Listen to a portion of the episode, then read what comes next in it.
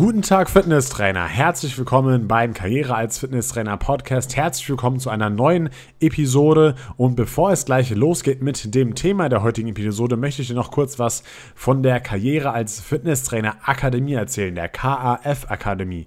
Das ist meine eigene Akademie, die ich gegründet habe und wir bieten eine B-Lizenz an. Ja, das bedeutet, wenn du noch keine B-Lizenz hast und du Fitnesstrainer werden möchtest, dann ist das wirklich perfekt für dich, weil es viele, viele Vorteile gibt, die wir bei der Ausbildung integriert haben und die du hast, wenn du diese Ausbildung absolvierst. Und ich möchte dir heute mal einen Vorteil kurz verraten und das ist folgender. Und zwar habe ich die Erfahrung gemacht, bei anderen Akademien ist das Skript meistens richtig, richtig lang und es wird nicht alles im Unterricht erklärt oder es gibt nicht für jedes Thema im Skript wirklich auch Videos, wo man wirklich alles erklärt bekommt und dann kann es natürlich sein, dass es irgendein Thema gibt und äh, das liest du vielleicht im Skript, hast es aber trotzdem nicht verstanden und keiner erklärt es dir wirklich im Präsenzunterricht oder per Video und das wollten wir eben in, bei der B-Lizenz der der KF Akademie vermeiden.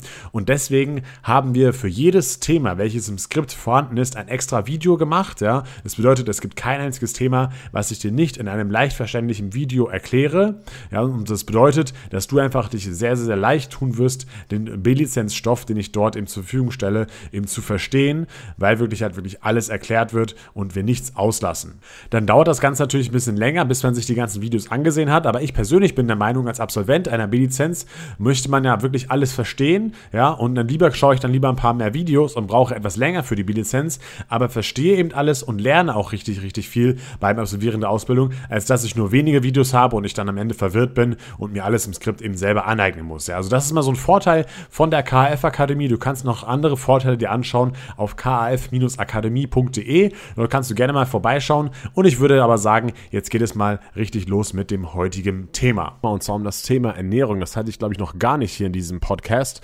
Und ähm, heute schauen wir uns die Makronährstoffe etwas genauer an, beziehungsweise ich gebe euch einen Überblick über alle Makronährstoffe, worauf sie bestehen, äh, wo die enthalten sind, in welchen Nahrungsmitteln. Und ähm, ja, da darfst du gespannt drauf sein. Darüber habe ich auch schon ein Video auf YouTube gemacht. Aber wie du schon bereits weißt, gehe ich hier im Podcast immer noch mal ein bisschen genauer auf die einzelnen Themen ein, damit du hier auch noch mal einen anderen Mehrwert aus dem Podcast rausnehmen kannst. Und du kannst das Ganze natürlich von unterwegs aus äh, dir anhören und somit auch unterwegs dein Wissen wieder neu auffrischen. Was sind überhaupt die Makronährstoffe? Makronährstoffe ist Eiweiß, Kohlenhydrate und Fett, wenn du das nicht weißt. Darum geht es heute. Und äh, Mikronährstoffe und Spurenelemente, darum geht es heute nicht. Also, wir fangen mit dem wichtigsten Makronährstoff an. und zwar natürlich dem Eiweiß. Nein, das war nur ein Spaß. Äh, sind natürlich alle drei gleich wichtig. Äh, aber Eiweiß, damit fangen wir trotzdem an. Und zwar Eiweiß. Eiweiß besteht immer aus mehreren Aminosäuren. Ja, das bedeutet, wenn man sagt, man hat ein Eiweiß, dann besteht es aus mehreren Aminosäuren. Und je nachdem, wie viele Aminosäuren aneinander gebunden sind, nennt man es auch unterschiedlich. Wenn jetzt zwei Aminosäuren aneinander gebunden sind, nennt man das Ganze Dipeptid. Wenn drei Aminosäuren aneinander gebunden sind, nennt man das Ganze Tripeptid und so weiter und so fort. Und bei mehr als zehn Aminosäuren, die aneinander gebunden sind, nennt man das Ganze Polypeptid. Und das sind eben auch die meisten Eiweiße, die wir aus der Nahrung aufnehmen. So, jetzt hast du schon mal einen Unter Überblick wie die, wie die Eiweiße so heißen. Und ähm, jetzt möchte ich mit dir die Aminosäuren genauer anschauen. Da gibt es nämlich auch verschiedene Unterteilungsmöglichkeiten. Und zwar haben wir da die essentiellen Aminosäuren, die semi-essentiellen Aminosäuren und die nicht essentiellen Aminosäuren. Was bedeutet das konkret? Es bedeutet, essentiell bedeutet, die muss der Körper, müssen wir durch die Nahrung zuführen, die kann der Körper nicht von selbst herstellen. Semi-essentiell sind nur teilweise essentiell. Ja, das erkläre ich später genau, warum oder wie das Ganze funktioniert. Und nicht essentiell das bedeutet, man, der Körper kann sie eben selber herstellen und wir müssen sie nicht zuführen. Das bedeutet, die sind, äh, das bedeutet eben, sie sind nicht essentiell. Wir fangen äh, hier nochmal mit den essentiellen Aminosäuren an, weil das hier eben die wichtigsten sind, denn die müssen wir mit dem Körper zu, äh, mit der Nahrung zuführen und deswegen müssen wir uns darüber auch die meisten Gedanken machen, weil sie eben der Körper nicht selbst herstellen kann. Ähm, ich will jetzt hier nicht alle äh, essentiellen Aminosäuren einfach nur aufzählen, äh, weil das bringt eigentlich keinem was, sondern ich möchte halt so ein bisschen immer das aus der Praxis auch noch mit betrachten, ähm, wie du die essentiellen Aminosäuren zuführen kannst und welche Supplements es dort gibt.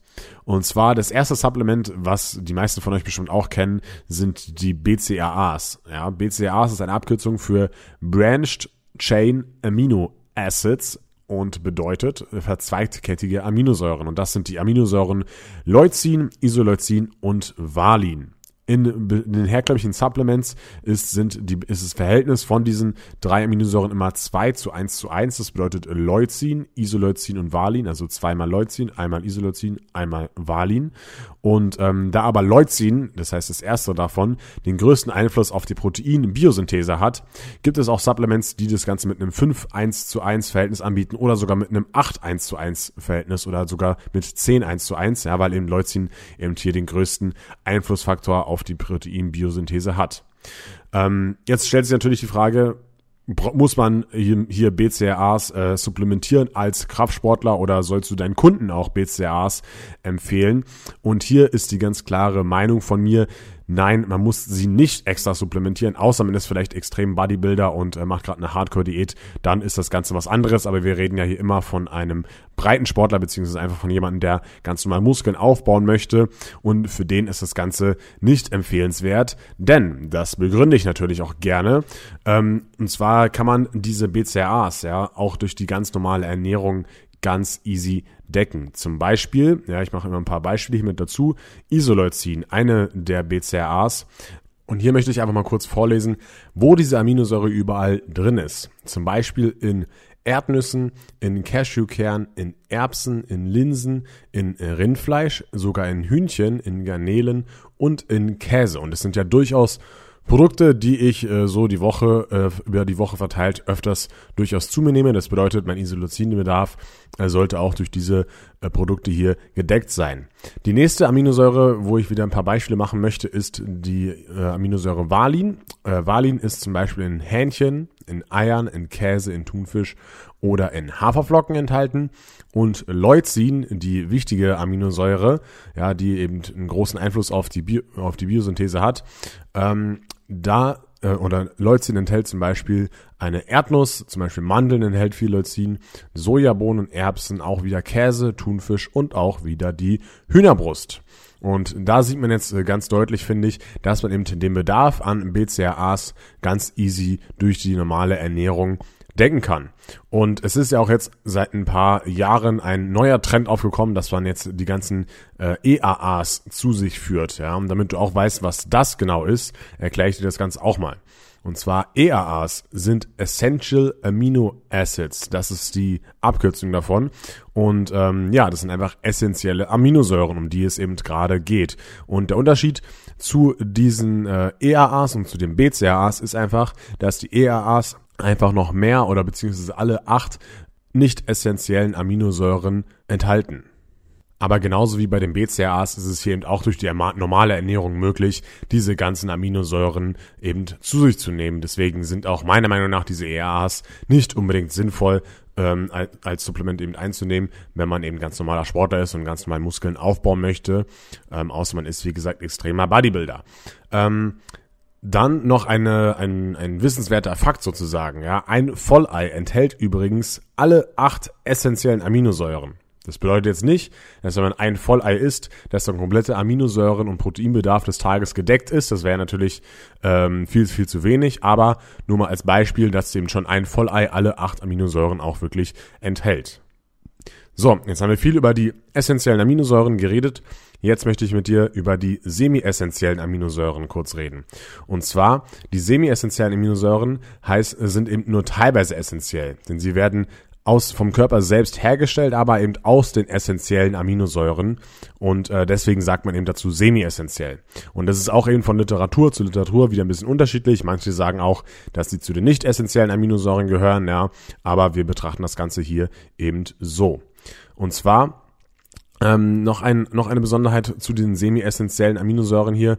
Ähm, bei Kindern und Schwangeren kann das Unterschiede geben. Ja, Kinder und Schwangere können zum Beispiel die semi-essentiellen äh, Aminosäuren nicht aus den essentiellen Aminosäuren herstellen und müssen sie zusätzlich mit der Nahrung aufnehmen, weil zum Beispiel ähm, die Aminosäure Tyrosin, ja, das ist eine semi-essentielle Aminosäure normalerweise, aber ähm, die kann eben bei Kindern nicht aus Phenylanalin, der essentiellen Aminosäure gewonnen werden. Das bedeutet, die Kinder können das quasi noch nicht umwandeln, weil denen noch was fehlt dafür.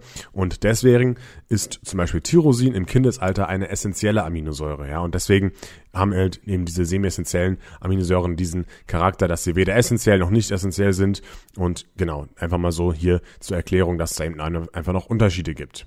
Und zu den nicht essentiellen Aminosäuren muss man eben nicht viel sagen. Die werden vom Körper selbst in ausreichender Menge eben hergestellt.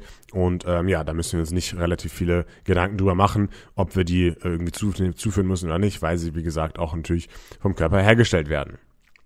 So, jetzt äh, haben wir das Thema Eiweiß bzw. Grundlagen zum Thema Eiweiß schon mal gut abgehakt und jetzt kommen die Kohlenhydrate dran.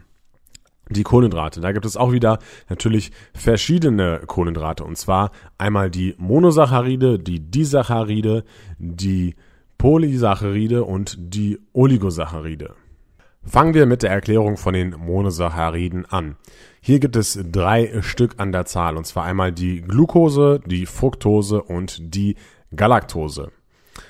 Glucose ist der ganz normale Einfachzucker. Ja, das ist eben der Energielieferant im Körper und eben ähm, Glucose braucht halt einfach der Körper zum Beispiel, um sich zu bewegen, um damit die Muskeln eben äh, funktionieren, ja, damit das Gehirn funktioniert. Dafür braucht der Körper eben Glucose. Das bedeutet Energielieferant im Körper.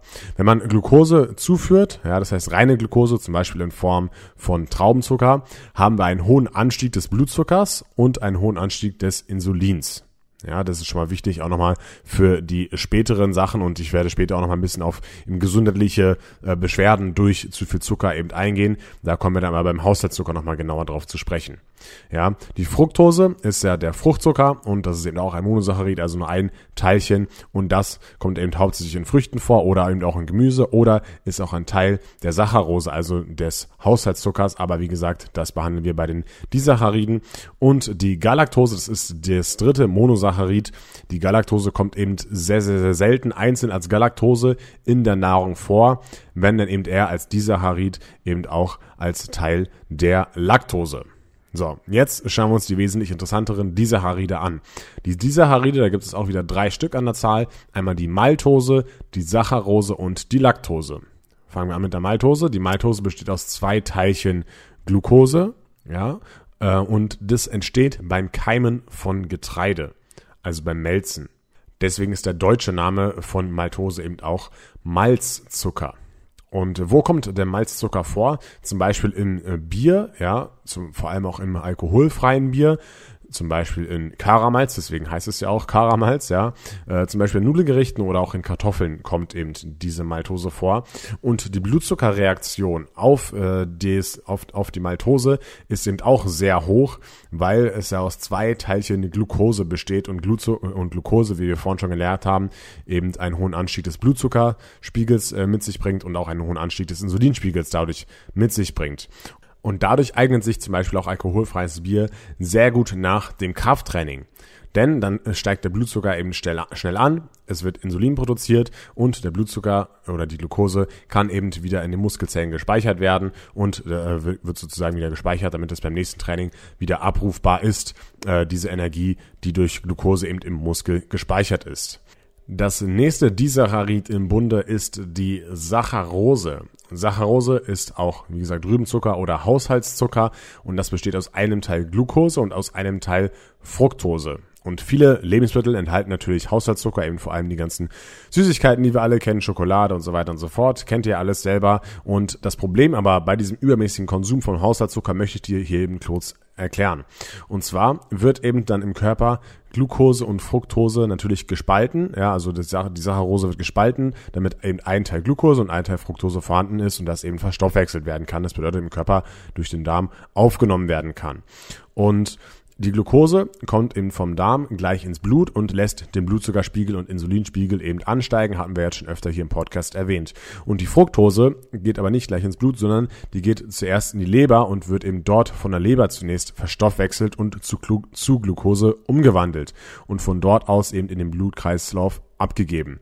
Und dadurch haben wir eben eine dauerhafte Abgabe von Glucose in den Blutkreislauf. Ja, das bedeutet, der Blutzuckerspiegel geht nicht sofort direkt in die Höhe und sinkt danach wieder, sondern bei Haushaltszucker ist es so, dass er eben durch die Glucose in die Höhe geht, ja, und dann aber durch die Fructose immer wieder weiter und weiter und weiter Blutzucker, also Glucose in den Blutkreislauf abgegeben wird und dadurch haben wir eben einen dauerhaften erhöhten Blutzuckerspiegel und einen dauerhaft erhöhten Insulinspiegel und das führt dann wiederum zu diesen Sachen wie Glukoseintoleranz, Insulinresistenz, Diabetes und so weiter und so fort, was wir auch schon im Podcast hier mal erwähnt hatten beim Thema Syndrom X oder metabolisches Syndrom. Da habe ich dir diese, diese ganzen Krankheiten auch nochmal genauer erklärt. Ja, aber das ist eben das Problem an diesem Haushaltszucker, weil es eben eine Mischung aus Glucose und Fructose ist. So, das letzte dieser Harit im Bunde ist die Laktose. Kennt ihr auch alle, das ist der Milchzucker und das besteht aus einem Teil Glucose und aus einem Teil Galaktose. Und ähm, ja, was man hier zur Laktose noch wissen sollte, ist, dass die Aufspaltung der Laktose geschieht durch ein Enzym. Und zwar dieses Enzym heißt Laktase. Und wenn dieses Enzym im menschlichen Körper zu wenig vorhanden ist, beziehungsweise der Körper zu wenig davon produziert, dann hat man eben die berühmt-berüchtigte Laktoseintolerant. Intoleranz, ja. Das heißt, man kann Laktose eben nicht gut verdauen, man bekommt davon Blähung, man kommt davon Magenschmerzen und ja, der Körper kann einfach eben nicht so gut mit Laktose umgehen. Ja, und da weißt, kennst du jetzt auch schon mal den Hintergrund von der Laktoseintoleranz. Dann gibt es äh, die Oligosaccharide noch, ja. Und wir hatten ja vorhin die Monosaccharide, das besteht immer aus einem Teil. Die Saccharide bestehen immer aus zwei und Oligosaccharide bestehen aus drei bis zehn teilen. Ja, oder man, manche sagen auch von drei bis zwanzig. Ja, also sozusagen diese Brücke von Oligosaccharid zu Poly, Polysaccharid ist nicht so eindeutig. Manche sagen ab zehn sind es schon Polysaccharide. Manche sagen erst ab zwanzig sind es Polysaccharide. Kommt immer ein bisschen auf die Literatur drauf an. Ähm, bei den Oli die Oligosaccharide sind hauptsächlich Dextrine und das bekannteste davon ist das Maltodextrin, was ja auch als Supplement verkauft wird. Und das ist eine Verbindung aus vielen Teilchen Glucose und Maltose. Und Maltose besteht ja auch eben zu zwei Teilen aus Glucose. Ja, das bedeutet eigentlich nur Glucose da drin. Und durch diese Verbindungen soll aber der Blutzuckerspiegel noch schneller und noch höher ansteigen. Und ähm, ja, die Besonderheit dabei ist, dass das Ganze geschmacksneutral ist und deswegen wird es eben auch als Supplement verkauft, weil man das einfach eben einfach in sein Shake mit reinmachen kann nach dem Training, ja, und dann eben einen guten Mix aus Eiweiß und, äh, und eben Glucose hat oder halt Maltodextrin in dem Fall und dadurch eben der Blutzuckerspiegel schon an, ansteigt und das gleiche passiert, wie ich vorhin schon beschrieben habe, dass eben ja die äh, das Eiweiß erstmal und auch die äh, Glucose eben schnell wieder aufgenommen werden kann in der Muskulatur. Ob jetzt es sinnvoll ist, Maltodextrin zu supplementieren, wage ich zu bezweifeln. Ja, also ähm, ich habe früher auch eine Zeit lang immer Traubenzucker nach dem Training genommen, um eben äh, ja diesen Effekt dann einfach zu, zu pushen. Ähm, aber das reicht meiner Meinung nach auch komplett aus. Dafür muss man nicht nochmal extra Geld ausgeben, meiner Meinung nach, um sich eben Maltodextrin zu holen. Als letztes bei den Kohlenhydraten geht es um die Polysaccharide. Die Polysaccharide ist einmal Stärke und einmal Glykogen.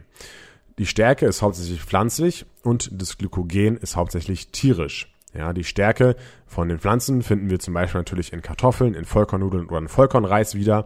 Und diese Stärke, ja, hat eben viele, viele, viele Saccharide aneinander hängend. Und das bedeutet, der Körper kann das langsamer verdauen, da die Stärke erst gespalten werden muss. Und dadurch kommen die einzelnen Teilchen der Kohlenhydrate eben nach und nach erst in den Blutkreislauf und somit ist der Blutzuckeranstieg quasi nicht so hoch, ja, sondern eher ähm, über, geht über, eine längere, über einen längeren Zeitraum und äh, geht aber nicht in diese hohen Spitzen. Und das bedeutet auch, dass man eben länger satt ist. Ja.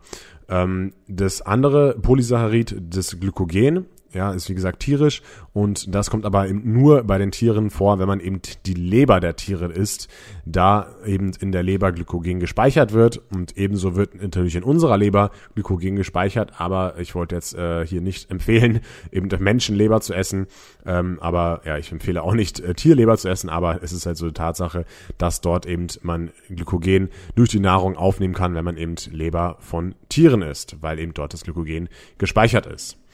So, nun haben wir auch wieder ganz schön viel über die Kohlenhydrate gesprochen und äh, was fehlt jetzt noch? Ja, dreimal darf man raten, ist nicht so schwer, und zwar die Fette. Erstmal was Interessantes zu den Fetten. Fett bedeutet nicht gleich Lipid. Ja, ein Fett ist eine Untergruppe der Lipide, darf man nicht verwechseln.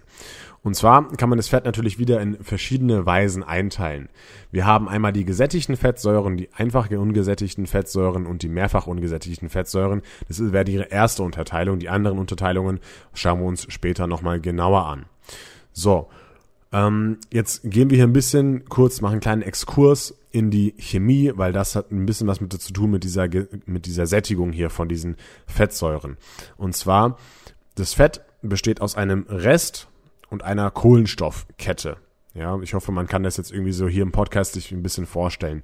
Ja, diese Kohlenstoffkette, ihr müsst euch vorstellen, das ist Kohlenstoff, Kohlenstoff, Kohlenstoff, Kohlenstoff und die sind immer mit einer Verbindung verbunden und sind aber auch gleichzeitig noch mit zwei Wasserstoffatomen verbunden.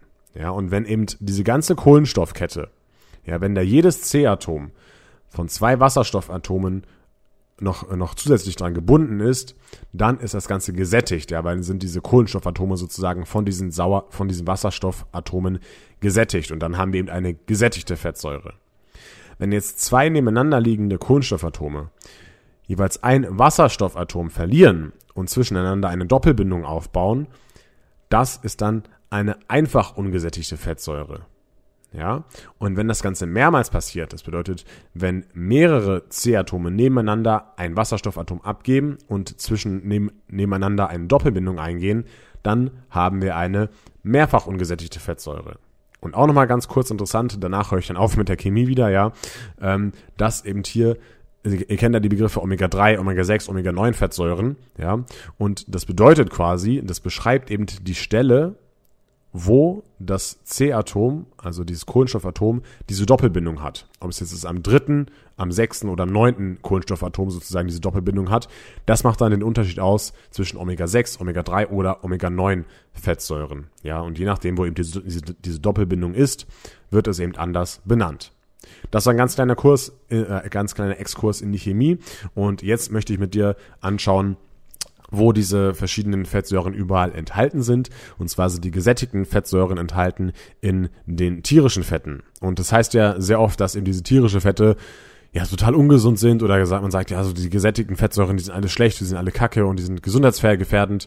Ähm, stimmt auch teilweise, wenn es eine schlechte Qualität ist. Ja, das bedeutet, wenn ihr irgendwie Tiere aus Massenhaltung, äh, Tiere aus Massentierhaltung esst oder sowas, ja, und die eben Fett enthalten, zum Beispiel eben Schwein, dann äh, ist es so, dass diese, dass diese gesättigten Fette nicht besonders gesundheitsfördernd sind. Aber wenn man eben ein qualitativ hochwertiges Fleisch isst, ja, und das eben eben diese gesättigten tierischen Fette enthält, dann muss es nicht automatisch bedeuten, dass das gesundheitsschädigend ist oder nicht besonders gesundheitsfördernd ist, sondern dann kann es durchaus eben gesund sein. Eine weitere äh, Quelle von gesättigten Fettsäuren sind zum Beispiel auch Kokosfette. Ja, kann man eben sehr gut zum Kochen verwenden. Warum? Komme ich aber später nochmal drauf zu sprechen. So, dann die einfach ungesättigten Fettsäuren. Das wäre zum Beispiel Olivenöl oder auch ganz normales Öl. Ähm, kommt ein bisschen drauf an, welches Öl man da hat, aber vor allem Olivenöl gehört damit dazu. Oder zum Beispiel auch die Nüsse. Ähm, und die mehrfach ungesättigten Fettsäuren, das sind eben diese verschiedenen Omega-3 und Omega-6 und Omega-9-Fettsäuren. Wir gehen hier nur auf die wichtigsten ein, das bedeutet auf Omega-3 und Omega-6. Omega-3-Fettsäuren gibt es ja auch eben als Supplement in Kapselform. Man kann es aber eben auch durch die Nahrung zuführen, wie zum Beispiel durch Lachs, durch Makrele, also durch fettreichen Fisch oder durch Walnüsse. Und äh, Omega-3, äh, äh, Omega-6 Fettsäuren, sorry, findet man hauptsächlich in Mais, Rapsöl oder Sonnenblumenöl wieder. Also in Maisöl, Rapsöl oder Sonnenblumenöl. Und das nächste, was ja schon kennt aus der Ernährung oder aus den Medien oder woher auch immer ist, dass wir ein schlechtes Verhältnis von Omega-3 zu Omega-6-Fettsäuren haben. Jetzt denkst du dir vielleicht, hä, warum ist das überhaupt so? Ja, so viel Maisöl trinke ich gar nicht oder so viel Rapsöl kippe ich mir gar nicht nach hinten. Ja, das liegt daran, weil ähm, diese, diese, diese Mais, Raps oder Sonnenblumenöle in, in der Industrie verarbeitet werden, um zum Beispiel Backwaren herzustellen oder um Frittierfett herzustellen. Das ist dann wiederum im Pommes zum Beispiel enthalten, ja, und wer viel Pommes frisst, der hat halt ein schlecht, schlechtes Verhältnis von Omega-6 zu Omega-3-Fettsäuren, weil da eben diese ganzen Öle drin sind, die äh, sozusagen im Frittierfett waren. Ja, und man sagt ja, dass früher eben das Verhältnis von Omega-3 zu Omega-6-Fettsäuren so war, dass es eben eins zu eins war. Ja, so war, so sollte es in der Steinzeit gewesen sein. Und äh, heute ist es eben 15 zu 1. Ja, das bedeutet 15 mal Omega 6 und einmal Omega 3 im Durchschnitt. Ja, und hier sollte man eben laut der DGE, ja, hier ist die Empfehlung, dass man eben das Verhältnis auf 5 zu 1 reduziert. Das bedeutet 5 mal Omega 6, einmal Omega 3 und äh, deswegen äh, sollte man eben darauf achten, dass man eben diese ganzen industriell verarbeiteten Produkte vermeidet und dafür halt ein bisschen mehr von den Sachen isst, zum Beispiel Lachs, Makrele oder Walnüsse, ja. Und wenn man hier jetzt aber nicht äh, kein Fisch isst, ja, oder auch gegen Nüsse allergisch ist oder sowas, ja, dann kann es aber durchaus sinnvoll sein, eben ein bisschen Omega-3 zu supplementieren. Ähm, die Menge muss man dann natürlich aber immer genau abstimmen und muss sich ein bisschen einfach mit dem Thema auseinandersetzen, wie viel davon dann wirklich gut ist. So, nun haben wir ja schon die Fette in eben diese gesättigten, einfach ungesättigten und mehrfach ungesättigten Fettsäuren unterteilt und nun kommt die weitere Unterteilung und zwar in essentiell und nicht essentiell. Das kennt ihr ja vorhin schon von den Aminosäuren. Essentiell bedeutet eben, dass wir es mit dem mit der Nahrung zuführen müssen und nicht essentiell bedeutet eben, dass wir es nicht mit der Nahrung zuführen müssen und dass der Körper es selbst produzieren kann. Hier gibt es eine ganz einfache Regel, ja, gesättigte und einfach ungesättigte Fettsäuren sind nicht essentiell, also können wir selber herstellen und die mehrfach ungesättigten Fettsäuren, wie zum Beispiel Omega-3, Omega-6, sind essentiell, die müssen wir mit der Nahrung zuführen. Ganz einfache Sache. Dann gibt es noch eine weitere Form von Fett und zwar sind es die Transfette und das möchte ich dir auch kurz erklären, was das genau ist. Und zwar, wenn wir uns die Transfette anschauen, müssen wir uns erstmal den Aggregatzustand bei den normalen Fettsäuren anschauen. Und zwar bei den mehrfach ungesättigten Fettsäuren ist der Aggregatzustand bei Raumtemperatur flüssig. Ja, das bedeutet, jetzt mal auf normalem Deutsch, ein normales Sonnenblumenöl oder ein Rapsöl oder ein Maisöl ist äh, bei normalem bei der normalen Raumtemperatur eben flüssig und nicht fest. Und die gesättigten Fettsäuren, die sind bei Raumtemperatur eben fest. Und Jetzt schauen wir uns mal den Herstellungsprozess zum Beispiel von Margarine an, als Beispiel. Ja, wir haben jetzt hier zum Beispiel ein Öl, zum Beispiel Sonnenblumenöl, und das ist bei Raumtemperatur flüssig. Und durch chemische Prozesse wird es eben verarbeitet und wird festgemacht, ja. Dadurch entsteht eben Margarine und diese Margarine besteht eben aus Transfetten, also den verarbeiteten, mehrfach ungesättigten Fettsäuren. Und Transfett ist eben sehr ungesund und wirklich nicht zu empfehlen und auch gesundheitsschädigend, wenn man davon zu viel isst. Und das ist halt einfach industriell verarbeitetes mehr äh, industriell verarbeitete, mehrfach ungesättigte Fettsäuren. Ja, damit du auch weißt, wo die sozusagen herkommen, wie die entstehen. Und das sollte man, wie gesagt, nicht empfehlen. Das ist halt einfach in den industriell verarbeiteten Produkten sozusagen drin. Ähm, nur noch mal eine kleine Info jetzt hier am Rande und zwar jedes Lebensmittel enthält sogar alle Fettsäuren, aber eben immer zu einem unterschiedlichen Anteil. Also zum Beispiel Kokosfett enthält jetzt nicht nur gesättigte Fettsäuren, wie wir es vorhin gelernt haben, sondern auch die anderen beiden, aber eben zu einem sehr, sehr, sehr geringen Anteil. Und jetzt nehmen wir die letzte Unterteilung der Fette vor, der Fettsäuren vor, und zwar noch in kurzkettige, mittelkettige und langkettige Fettsäuren.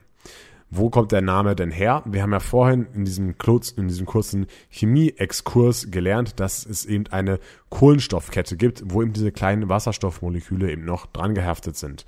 Und ist diese Kohlenstoffkette jetzt unter sechs Kohlenstoffatomen, dann nennt man das kurzkettige Fettsäure. Ist diese Kohlenstoffkette, diese Kohlenstoffkette zwischen sechs und zwölf C-Atomen groß, dann ist es eine mittelkettige Fettsäure. Und ist es äh, mehr als zwölf Kohlenstoffatome groß, dann ist es eine langkettige Fettsäure. Wo findet man zum Beispiel kurzkettige Fettsäuren? Zum Beispiel in Butter, ja, zum Beispiel mittelkettige Fettsäuren, äh, sind ist noch MCT-Fette. Warum?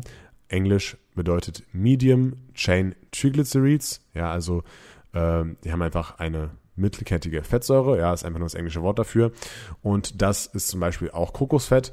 Und ähm, hier noch ein kurzer Exkurs zu Kokosfett.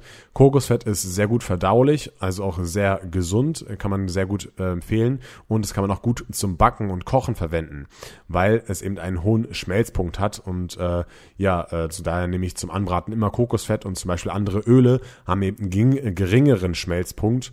Und durch diese hohe Erhitzung von anderen Ölen kann es zum Beispiel dazu kommen, dass sogar in der Pfanne dann Transfette entstehen. Und wenn ihr eben Kokosfett zum Anbraten hernimmt, kann man das Ganze vermeiden. Und nun bleiben uns noch die langkettigen Fettsäuren und das sind einfach alle einfach und mehrfach ungesättigten Fettsäuren. Also das sind alles langkettige. Ja, und da habt ihr ja vorhin schon ein paar Beispiele bekommen von mir, welche Lebensmittel eben diese langkettigen oder eben auch einfach und mehrfach ungesättigten Fettsäuren enthalten. So, jetzt sind wir am Ende des Grundlagen Makronährstoff Podcasts angekommen. Ich hoffe, es hat dir gefallen. Ich hoffe, du konntest hier bis zum Ende mit zuhören und ich hoffe auch natürlich, du konntest etwas daraus lernen. Also, ich wünsche euch eine erfolgreiche Woche. Wir hören uns nächste Woche Montag um 7 Uhr wieder. Bis dahin und natürlich morgen um 17 Uhr des, äh, am Dienstag nicht das Video vergessen das immer auf meinem äh, YouTube-Kanal YouTube erscheint. Das kannst du natürlich auch gerne reinziehen und jetzt verabschiede ich mich. Bis zum nächsten Mal und ciao.